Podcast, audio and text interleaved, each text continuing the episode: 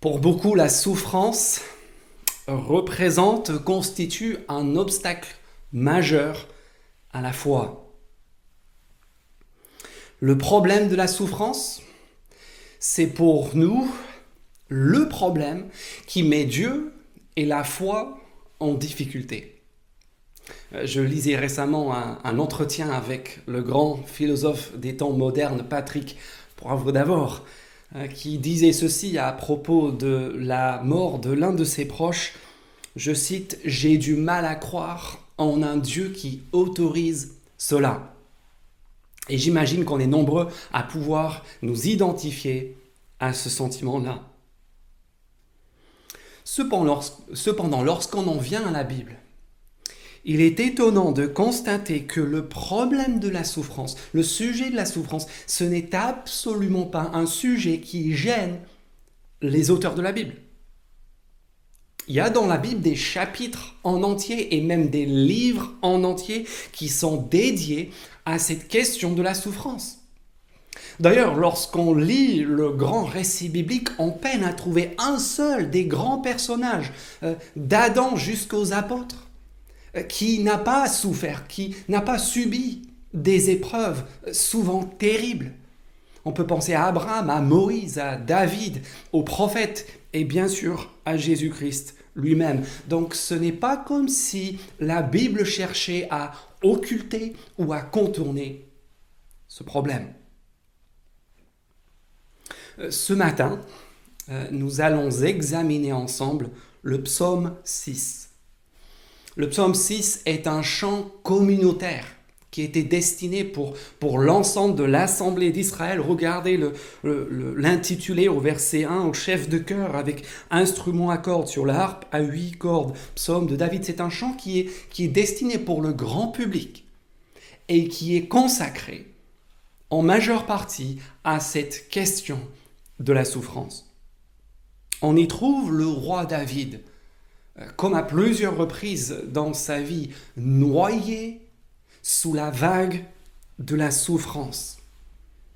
Et j'aimerais voir avec vous trois choses dans ce psaume. D'abord, j'aimerais qu'on puisse regarder ensemble euh, la douleur de notre expérience, notre expérience douloureuse. Deuxièmement, j'aimerais qu'on regarde ensemble le questionnement légitime du croyant et avant, en troisième lieu, d'en venir à la réponse étonnante de Dieu. Commençons donc par la douleur de l'expérience de la souffrance, celle de David et aussi les nôtres. Regardez dans le texte avec moi au verset 3. Il n'y a rien à dire. David, il est ici au bout de sa vie. Verset 3, regardez.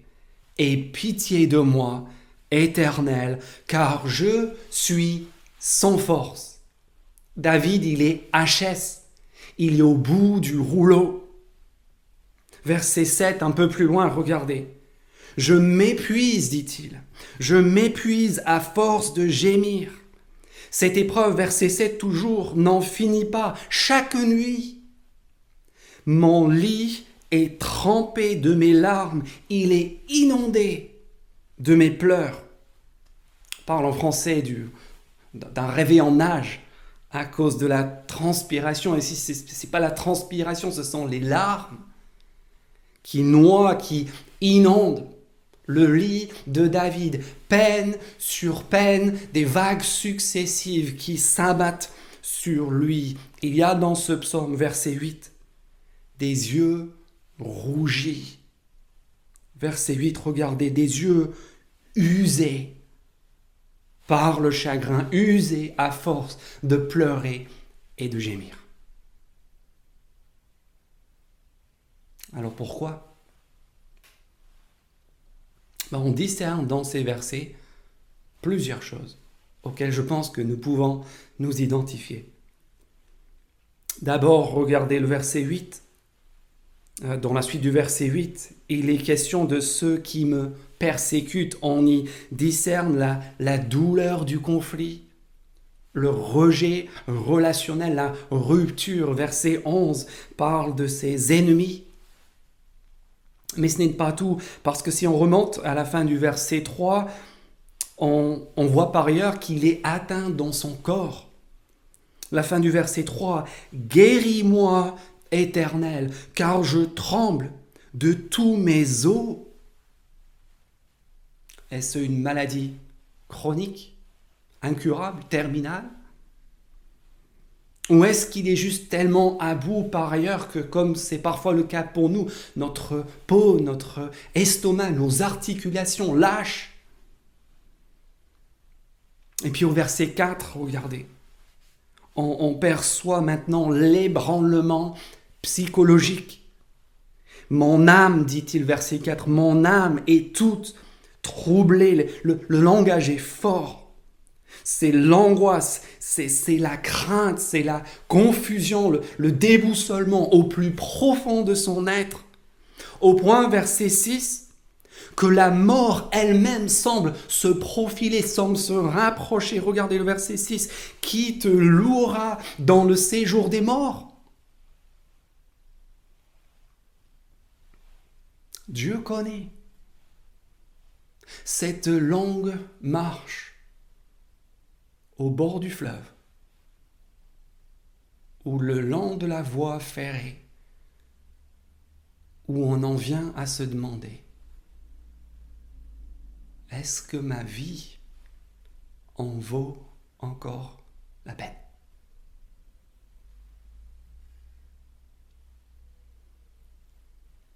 Le pire pour David, si on revient ici au verset 2, c'est qu'en plus du conflit qu'on discerne dans les versets 8 et 11, en plus du corps atteint au verset 3, de, de l'âme troublée, tourmentée du verset 4, de, de la mort qui semble si proche au verset 6, il y a au verset 2 cette conscience de, de sa part, de notre part de de péché et de culpabilité qui contribuent, qui, euh, qui, exagèrent, qui, accentuent notre souffrance. D'où ce verset 2, ne me punis pas, Dieu, dans ta colère, ne me corrige pas dans ta fureur. David sait, quels que soient euh, les torts qu'il a subis, il n'est pas irréprochable dans la vie, ce n'est pas noir et blanc, il n'y a pas les victimes d'un côté et les malfaiteurs de l'autre. David sait, il n'a pas toujours réagi de la bonne manière. Comme nous, il, sait quelque part que, que si son comportement avait été autre, peut-être qu'il n'en serait pas là aujourd'hui. Voilà pour la situation. Alors qu'est-ce qu'on fait? Quelle est la solution? Quand ce sont nos yeux, verset 8, qui sont rougis, usés par le chagrin, comment est-ce qu'on gère? Bon, Il y a deux stratégies euh, classiques, deux réponses courantes. D'abord, on se dit, bah, il faut que je change mes circonstances extérieures. C'est très logique. Si je suis malheureux, si je souffre à cause de mes circonstances, mais ben alors, je vais les changer. Je vais divorcer. Je, vais trouver un autre, un nouveau partenaire. Je vais déménager. Je vais quitter cet appartement avec tant de mauvais souvenirs, euh, euh, partir de cette région où tout s'est tellement mal passé. Je, vais changer de genre. Je vais changer d'orientation, je vais changer de médecin, je vais changer de traitement. Au risque de vivre dans une fuite en avant permanente. L'autre réponse courante ne se concentre pas sur l'extérieur mais sur l'intérieur. Qu'est-ce que je dois faire face à cette épreuve? Bah, Je vais puiser dans mes forces intérieures. Je vais me battre. Je vais être fort. Je, vais me méfier de tout. Je vais me blinder. Je vais me protéger, quitte à m'endurcir au point de ne plus rien sentir. Mais je vaincrai, je gagnerai. Voilà deux réponses courantes que vous avez peut-être essayé, que vous avez peut-être observé. Tout changer sauf moi-même, tout blindé, y compris mon propre cœur. Mais ce n'est pas là que David cherche.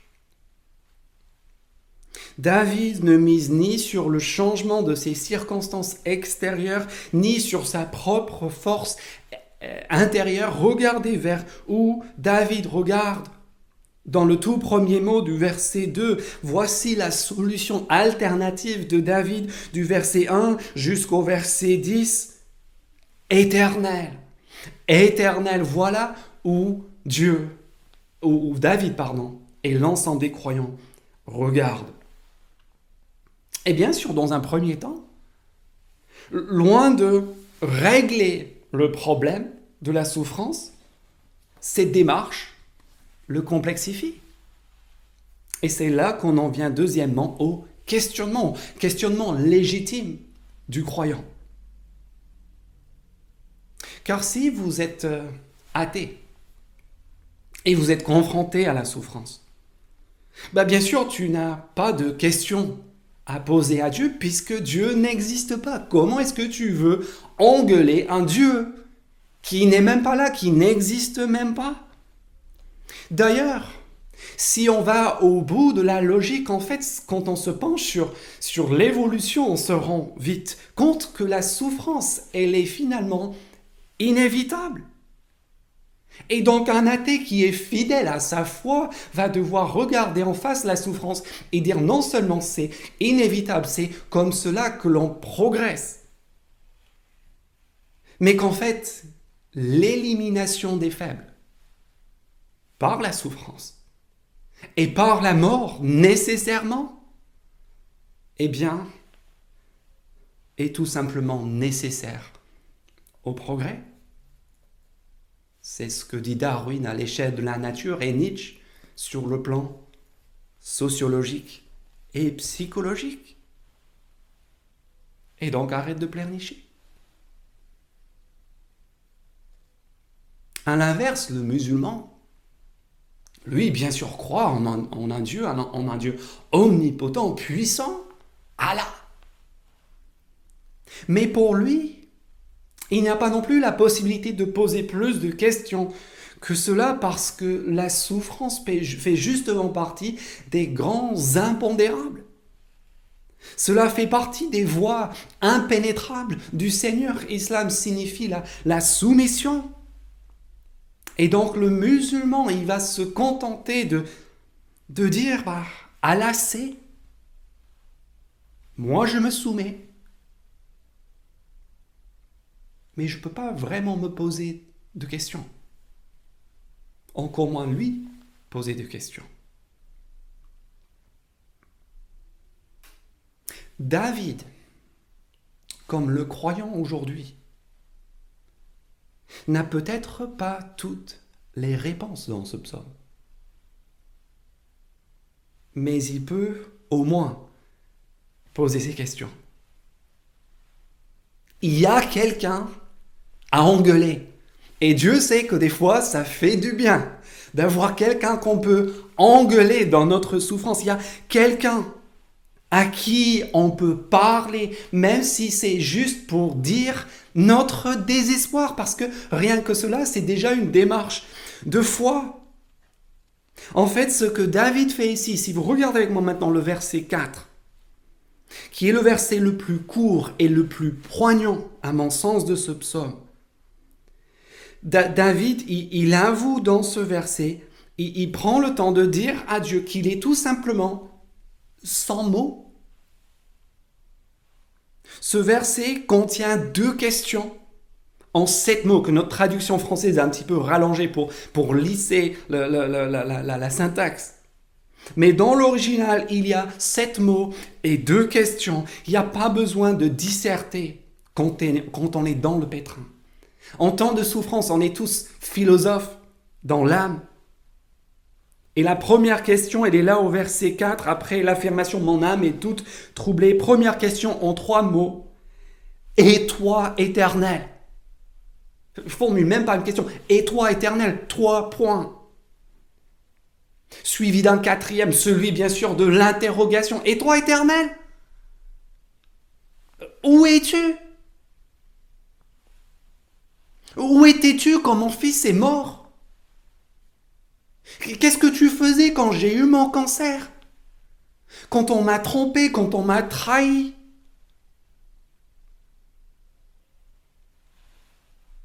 Et puis il y a la deuxième question, qui suit aussitôt, maintenant qu'on y est, maintenant que c'est arrivé, la deuxième question qu'on se pose tous lorsqu'on est dans la souffrance, c'est bien sûr cette question de la suite du verset 4, jusqu'à quand?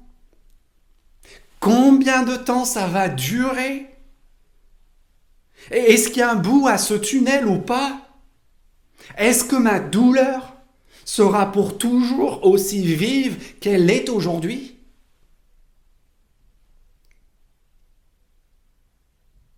Et en vérité, au verset 4, nous n'en savons trois fois rien. Du milieu de l'épreuve, sous le feu de l'épreuve, David, comme nous bien des fois, n'a pas de réponse à ces questions, pas de réponse facile en tout cas. Il y a une seule chose dont il semble certain. Et on le voit au verset 10, c'est notre certitude, c'est notre réconfort en tant que croyants chrétiens au milieu de la souffrance. Et c'est au verset 10, c'est le fait de savoir qu'il y a un Dieu. On n'est pas seul. On n'est pas livré aux forces impitoyables de la nature et de... Il y a un Dieu. Il y a quelqu'un qui, qui se soucie de notre cas, quelqu'un, fin du verset 9, qui entend. Quelqu'un même, si on va plus loin au verset 10, un Dieu qui exauce nos supplications. L'Éternel entend ma prière, fin du verset 9, verset 10. L'Éternel exauce mes supplications. Il tient compte des questions du croyant et c'est ce que nous allons voir maintenant. En troisième lieu, il promet même d'y répondre, d'exaucer cette prière. La question maintenant, après avoir vu la douleur de notre expérience de la souffrance, après avoir entendu les questionnements légitimes du croyant, on en vient ici pour finir à la réponse inattendue, surprenante de Dieu. L'Éternel exauce mes supplications, nous lisons au verset 10, mais, comment? De quelle manière? Bah, Si vous regardez le verset 9 avec moi, vous verrez à quel point il y a un décalage entre la fin du verset 8, le, gémissement, les pleurs qui inondent le lit, les yeux rougis par le chagrin, et d'un seul coup, une voix qui se fait entendre au verset 9, qui, qui arrive de nulle part. Et cette voix, qu'est-ce qu'elle déclare, verset 9 Éloignez-vous de moi, vous tous qui commettez l'injustice. Et par conséquent, c'est là la, réponse à la prière de David, fin du verset 9, verset 10, et puis au verset 11, par conséquent de cette voix et de cette intervention, nous lisons tous mes ennemis sont remplis de confusion et d'effroi. Ils reculent, soudain couverts de honte. D'un seul coup. De nulle part, du milieu de l'épreuve, Dieu a répondu. Et tant mieux pour David. Mais ça ne nous aide pas beaucoup, nous. Le fait que David a pu être secouru, vous me direz, il ne change pas grand-chose à mon problème, à ma souffrance aujourd'hui. Et je dirais, je suis d'accord avec vous. En tout cas, en tout cas, jusqu'à ce qu'un autre roi souffrant s'approprie ces mêmes paroles. Les paroles ici que David prononce au verset 9. Un autre roi souffrant né comme David dans la ville de Bethléem qui, comme David, était persécuté par ses ennemis, pourchassé déjà enfant, et puis plus tard en tant qu'adulte par ceux qui en voulaient à sa vie. Et ce roi-là, je vous parle bien sûr de Jésus-Christ, le fils de David par excellence, ce roi-là, lors de son discours inaugural à son peuple, que nous appelons le serment sur la montagne, conclut ses propos sur l'amour et sur la tolérance qui, sont repris, qui, qui sont source d'inspiration pour tant de personnes encore aujourd'hui. Il reprend ce discours-là sur l'amour et sur la tolérance en faisant allusion au verset 9 du psaume 6 en disant, par contre, éloignez-vous de moi. Éloignez-vous de moi, vous tous qui commettez l'injustice. Parce que le règne du roi d'amour Jésus va passer, il nous prévient déjà, va passer par le triomphe sur le mal et sur tous les malfaiteurs lors, en fait il fait allusion là, lors du jugement dernier, lors du grand jour où chacun, chaque être humain aura à rendre des comptes pour l'ensemble de ses actes devant son trône. Et en ce jour-là, nous dit la Bible, tous ses ennemis,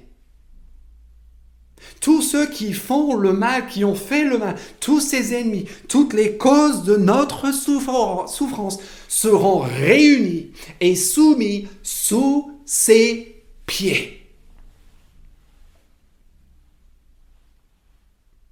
Mais cela n'est pas tout. Parce que venez avec moi maintenant dans l'évangile de Jean au chapitre 12.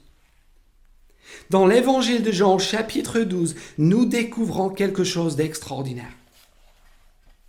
Toujours en rapport avec ce psaume, nous découvrons que Jésus-Christ, ce roi qui promet dès le commencement de sa, son activité publique à mettre un terme définitif à tout mal et à toute souffrance un jour, est aussi présenté cette fois-ci par l'évangile selon Jean comme celui qui a repris le propos de David au psaume 6, verset 4. Celui qui a affronté la souffrance suprême en déclarant, Jean chapitre 12, verset 27, Mon âme est troublée, mon âme est tourmentée. Jusqu'à la mort, il dira dans les évangiles synoptiques, dans le jardin de Gethsemane. Et en Jean chapitre 12, il est en train de, parler, d'annoncer clairement la venue de son heure, l'heure de sa mort, l'heure de ses souffrances à lui. Et il reprend le psaume 6 et dit, mon âme, mon âme, pas les vôtres, mon âme est en souffrance. Mon âme est tourmentée. C'est moi qui, qui suis dans le tourbillon sous la vague d'une souffrance inimaginable. Et puis, il poursuit, regardez la suite du verset 27, il poursuit, non pas comme le psaume, le 4, le verset 5 du verset psaume, comme David, délivre-moi de cette heure, mais regardez bien Jean 12, 27, il dit, mon âme est toute troublée, et que dirais-je? Est-ce que je dirais comme David, Père, délivre-moi de cette heure? Non. Pesez ses paroles. Non, dit-il, mais c'est pour cela que je suis venu. Un roi qui est venu dans le but de se livrer à l'angoisse suprême, dans le but de, de, laisser son âme être troublée, tourmentée, ébranlée, plus même que le roi David dans le psaume 6, qui est venu se livrer à la mort la plus atroce, aux souffrances les plus atroces, pour que vous et moi en soyons délivrés.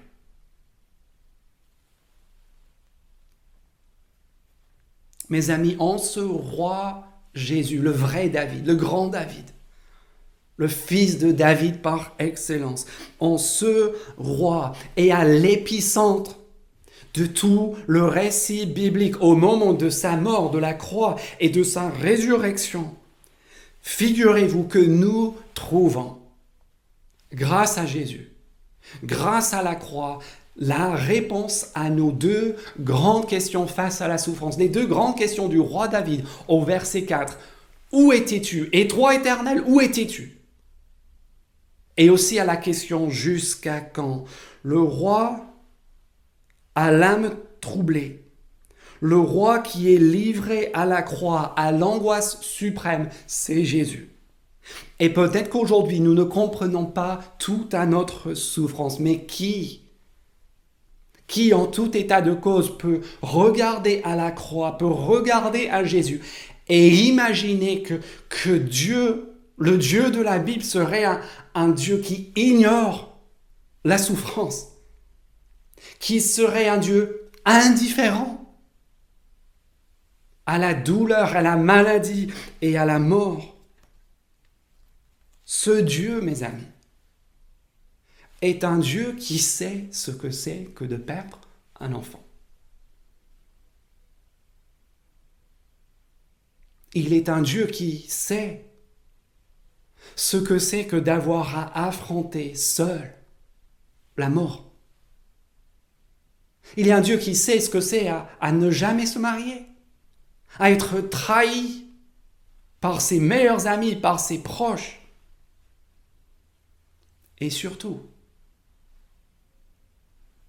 comme David y fait allusion au verset 2 du psaume 6, c'est un, un homme qui sait ce que c'est que de porter tout le poids de la colère et de la punition méritée de Dieu contre l'ensemble du mal que vous et moi et l'ensemble de l'humanité avons commis depuis la nuit des temps.